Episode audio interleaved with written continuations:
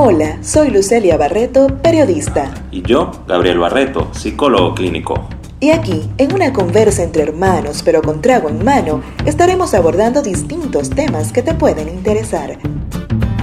Te brindamos un shot terapéutico para ampliar visiones y perspectivas. Bienvenidos a un shot terapéutico. Gracias por haber llegado hasta aquí y por decidir reproducir este podcast. Agradecidos con ustedes por acompañarnos en estas conversaciones tan productivas en donde una de las cosas más motivadoras ha sido eh, realmente el saber que de alguna manera estamos aportando algo positivo a sus vidas. ¿No es así, Gabo? Así es, pues nosotros agradecidos y complacidos con el recibimiento que ha tenido un show terapéutico y además nosotros satisfechos de que de alguna u otra manera podemos contribuir a aclarar ciertas dudas y ayudar a las personas que nos escuchan a través de estas conversaciones. Sí, ha sido una experiencia cada vez más gratificante. Hoy, Gabo, traemos un tema bastante candela. Eso amerita de un buen trago. ¿Con qué lo vamos a acompañar?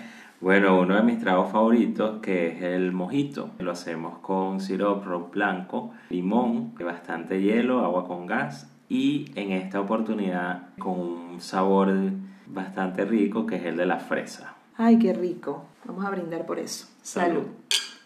Mm. Divino. Bueno, este tema surgió mediante encuesta a través de Instagram. Recordarles que pueden seguirnos a través de arroba un shot terapéutico. Fue así como surgió, ¿no? Con una encuesta. No sé con qué compitió, siempre olvido la competencia. Pero no, recuerdo. No recuerdo con qué tampoco, pero lo cierto es que sacamos este tema de allí, lo hemos titulado Psicología de la venganza.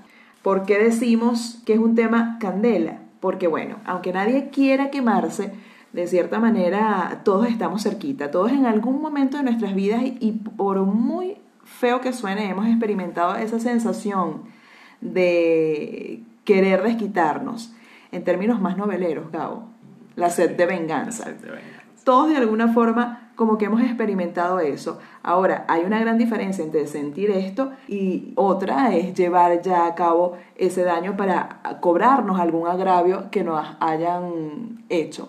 Pero empecemos, como siempre, definiendo qué es la venganza. La venganza, como tú dices, todos en algún momento hemos experimentado eso, de alguna manera, y tiene que ver con un comportamiento que es complejo y que además es reactivo. Es decir, nace cuando vivimos una experiencia donde nos han hecho daño a nosotros, a algún ser querido o algún objeto preciado. Y se experimenta sensaciones o emociones que tienen que ver con la humillación y el rechazo. A partir de allí se comienza como a desencadenar, o por lo menos se enlaza, con unas ideas que tienen que ver con el derecho adquirido de poder dañar al otro o devolverle aquello con lo que nos hizo daño. Porque de esta manera o detrás de este deseo de venganza, lo que vamos a lograr es un objetivo, que es el hecho de sentirnos mejor. Muchas veces está asociado con eso porque además se asocia con esta idea de justicia, ¿no? De poder restablecer un equilibrio que en un momento fue perturbado por aquel que nos hizo daño y que nosotros actuando de esa manera vamos a restablecer ese equilibrio, pero actuando es desde, desde esas emociones, desde la ira, desde la rabia o desde esa frustración, desde esa humillación. Sí, bueno, es una sensación de hecho muy humana, es algo que de alguna forma nos ha tocado a todos sentir, porque a veces cuando alguien nos humilla o nos hiere, o vemos ante nuestros ojos que actúan de manera injusta con alguien cercano, tendemos a decir muchas veces, bueno, que Dios haga justicia, o bueno, la vida le va a pasar factura, o el karma, tal cual. Pero quizás muchas veces detrás de esto, o muy en el fondo, siempre hay como esa sensación de la que hemos estado hablando, el, deseo de desquitarte de alguna u otra forma, el deseo de ver que esa persona pues sea leccionada o tome un escarmiento por el daño que te hizo o que le hizo a un ser querido. Por eso hablo de que de alguna manera todos nos, nos tenemos que sentir, aunque sea difícil mm, de alguna forma aceptar que lo hemos experimentado porque asociamos el, acto de venganza o la venganza con el acto como tal. Y de repente muchos no hemos llegado a, a, cometer algún daño directo cuando se nos ha agraviado, pero sí de alguna u otra forma está esa sensación de querer que la otra persona también reciba un escarmiento por esa, ese mal comportamiento que tuvo hacia nuestra persona. Claro, es que así sea por nuestra cabeza se pasa como esa idea. ¿Por qué? Porque como dije es un comportamiento, es un comportamiento que se contiene, por así decirlo, tres factores, que se compone de lo que uno siente, de lo que uno piensa y cómo uno actúa. Esta idea de eh, pensar, por ejemplo, que vamos a hacer justicia o eh, generar un producto o una idea de cómo podemos vengarnos a esa persona es lo que se gesta desde el pensamiento. Y quizás en muchas ocasiones, y ojalá que en todas, al menos quede hasta allí, hasta solo el pensamiento, porque está la otra parte que es llevarlo al acto y que es cuando ejecutamos como tal ese plan o esa planificación de venganza y genera una serie de consecuencias que son bastante graves.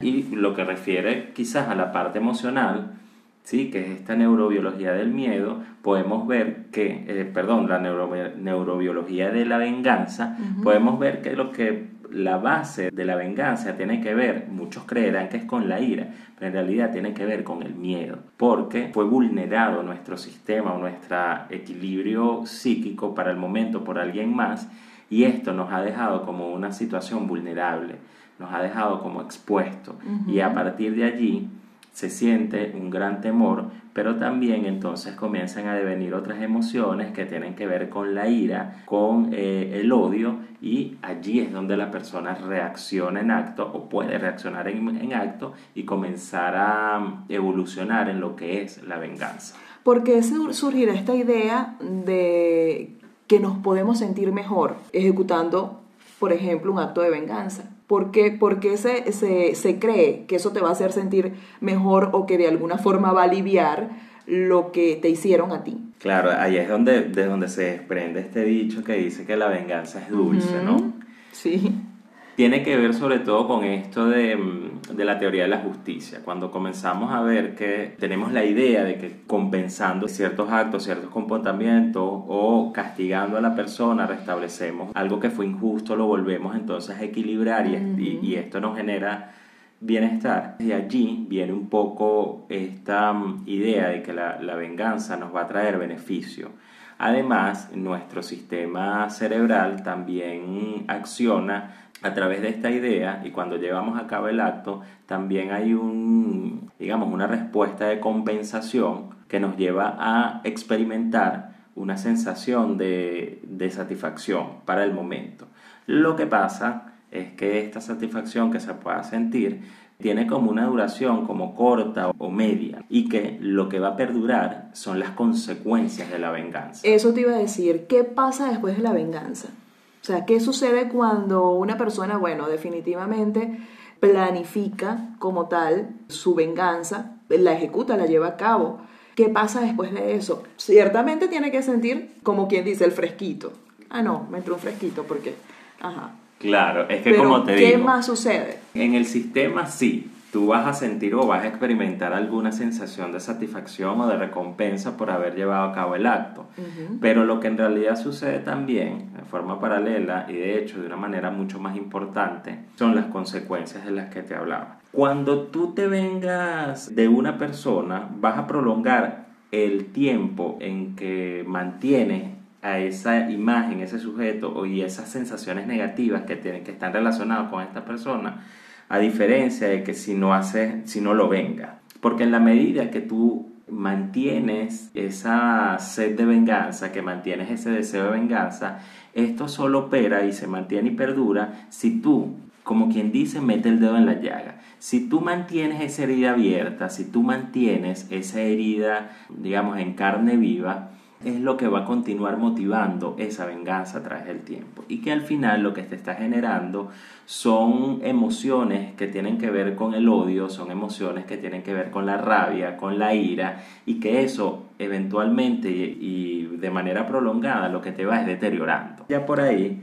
ah, existe como esa parte de la consecuencia que pesa mucho más que la satisfacción que puede generar en el momento. Lo otro es que se puede convertir en un círculo bastante nocivo en cuanto a las relaciones. porque Cuando tú te vengas de alguien y le haces daño a alguien, incluso después de habértelo hecho a ti, como dijimos, puedes ganarte un enemigo. Es decir, puedes ganarte a una persona que también quiera responder entonces de la misma manera y así se van por la vida haciéndose daño. Por ahí también hay una consecuencia que se puede prolongar en el tiempo el ganarse este círculo perjudicial. También está, por ejemplo, el hecho de reforzar ciertos comportamientos que moralmente nos desequilibran, que moralmente eh, en algún momento no reconocemos en nosotros, el comportamiento es totalmente incongruente a lo que moralmente habíamos estado estableciendo en algún momento.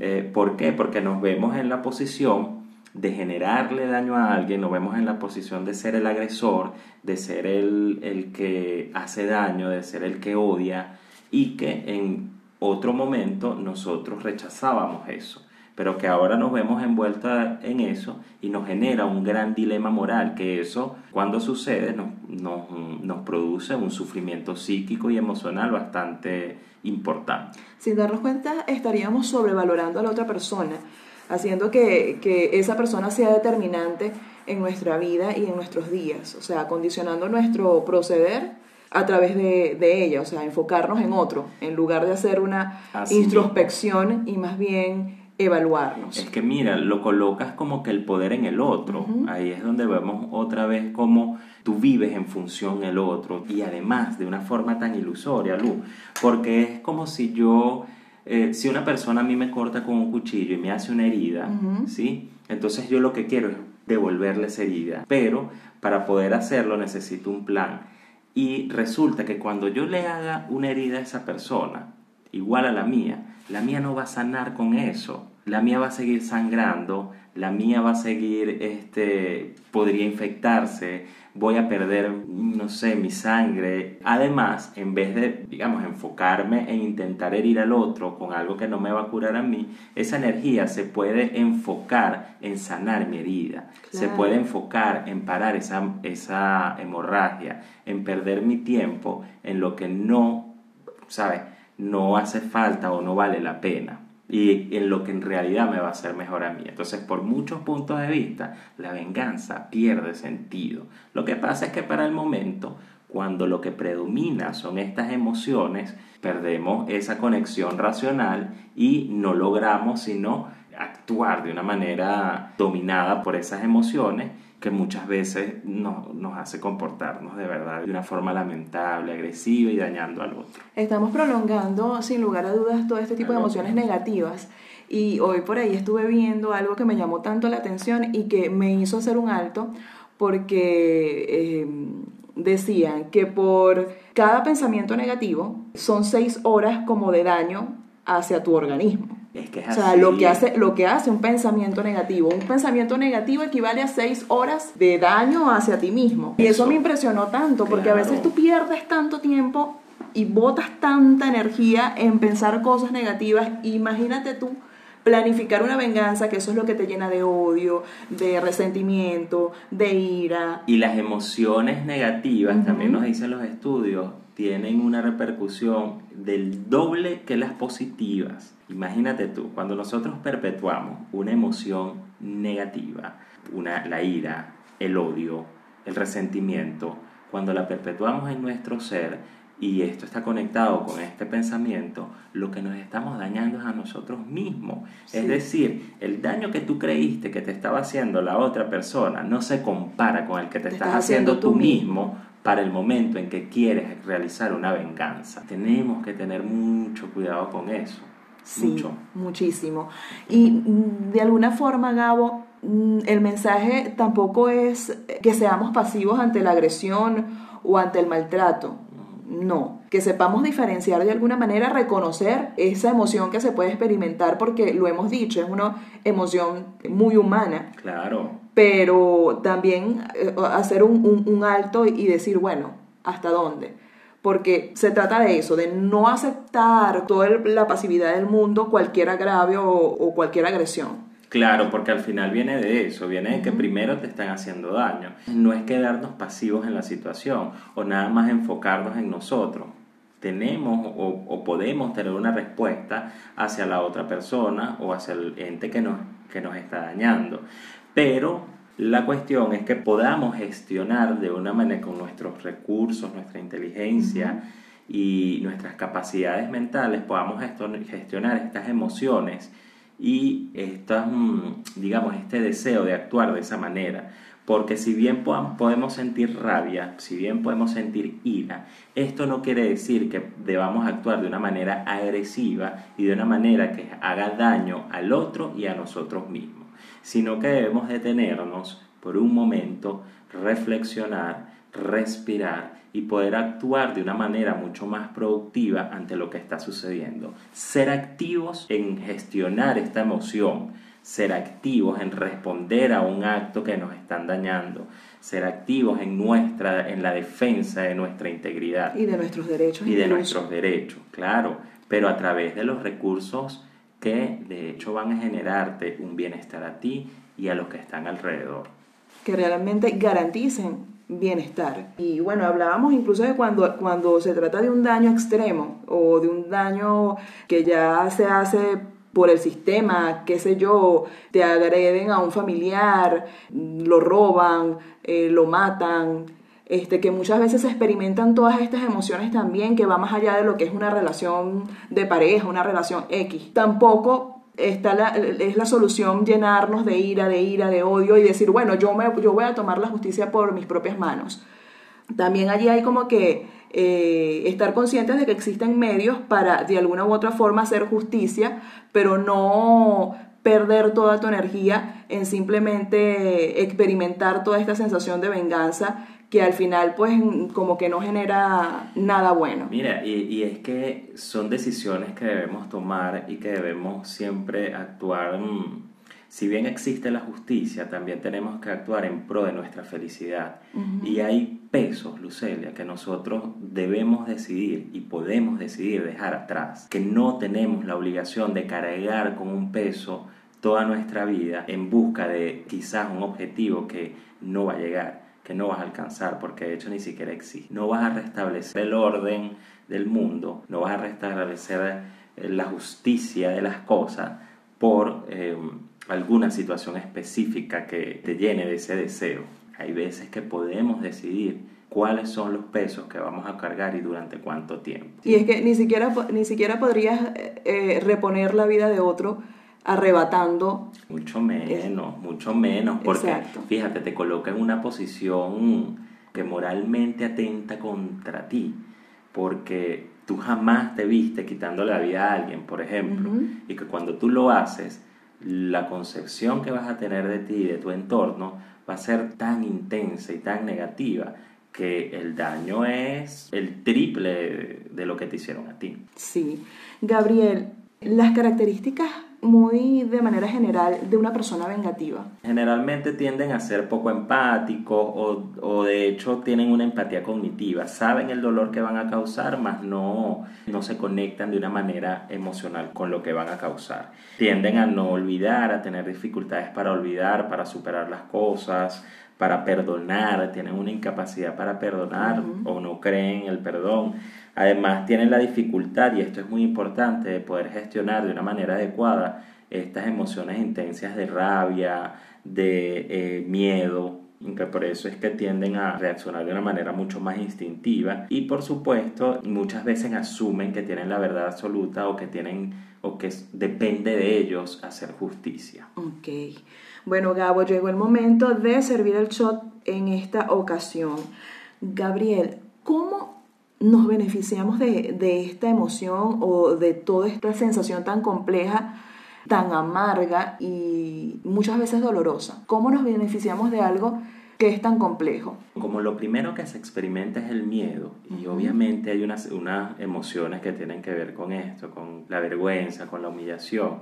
Allí este deseo de querer vengarnos, lo que nos está diciendo o como lo podemos traducir o interpretar de una manera mucho más productiva, es que hay cosas que tenemos que sanar, tenemos que restablecer para poder generarnos un bienestar. Tenemos que comprender que eso no depende de lo que está afuera, que eso no depende de hacerle más daño a alguien, que eso no depende de, eso, de agredir a nadie, sino de enfocarnos en nosotros y poder hacer lo mejor que, que, o poder poner lo mejor de nuestros recursos para poder sanar esa herida y restablecer y volver a ese orden. En esa medida, lo que tenemos es que literalmente aprender a respirar, a respirar profundo, a respirar desde el abdomen, ¿sabes? Una respiración mucho más amplia que te lleva a buscar calma y a segregar neuroquímicos que relajen más la situación en la que te encuentras.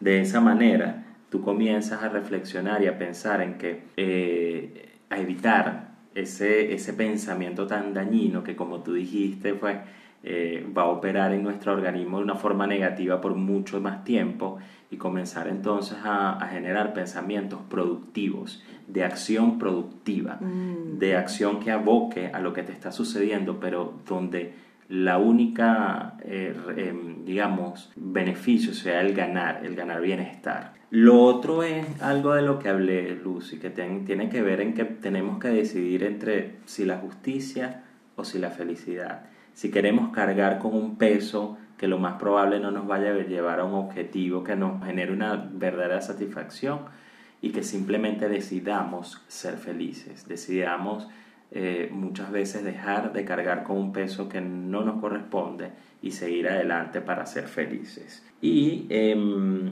lo otro que podemos hacer ante estas sensaciones es desahogarse de manera productiva.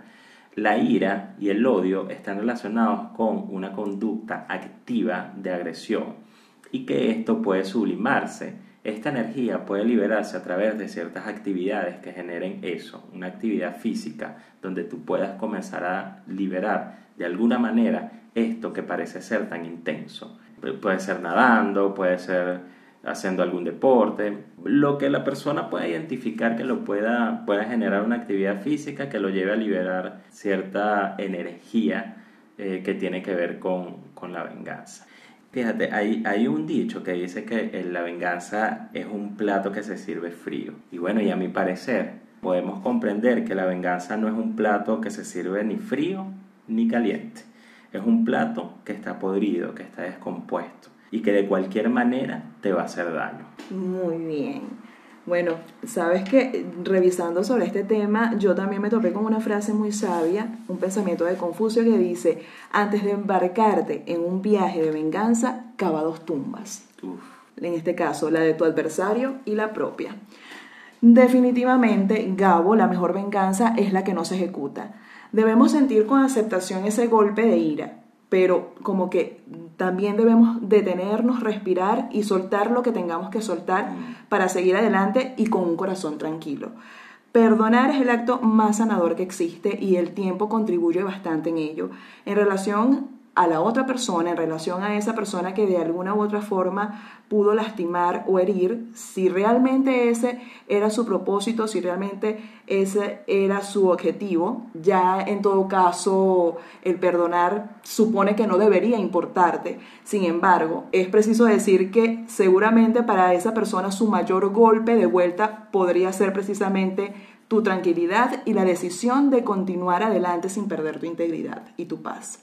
Así mismo es. Y haciendo nosotros referencia a varios dichos y a varias sí, personas, hay alguien que definitivamente eh, nos hace pensar mucho en, en, esto de la venganza desde la infancia, que es el, el chavo del 8.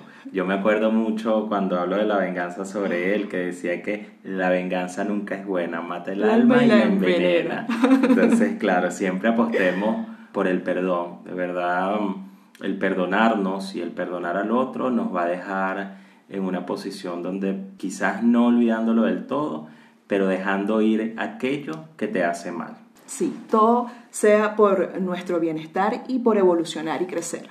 Así que bueno, de esta manera, con este tema que ha sido tan productivo y con este trago tan rico. Sí, rico. Este mojito, ¿cómo, es? ¿cómo le llamamos? No, es, un mojito de frutilla, de, fresa. Ah, bueno bien rico, nos estamos despidiendo. Recuerden que pueden reproducir este podcast a través de distintas plataformas digitales, entre ellas Apple Podcast, Google Podcast, Spotify, Anchor.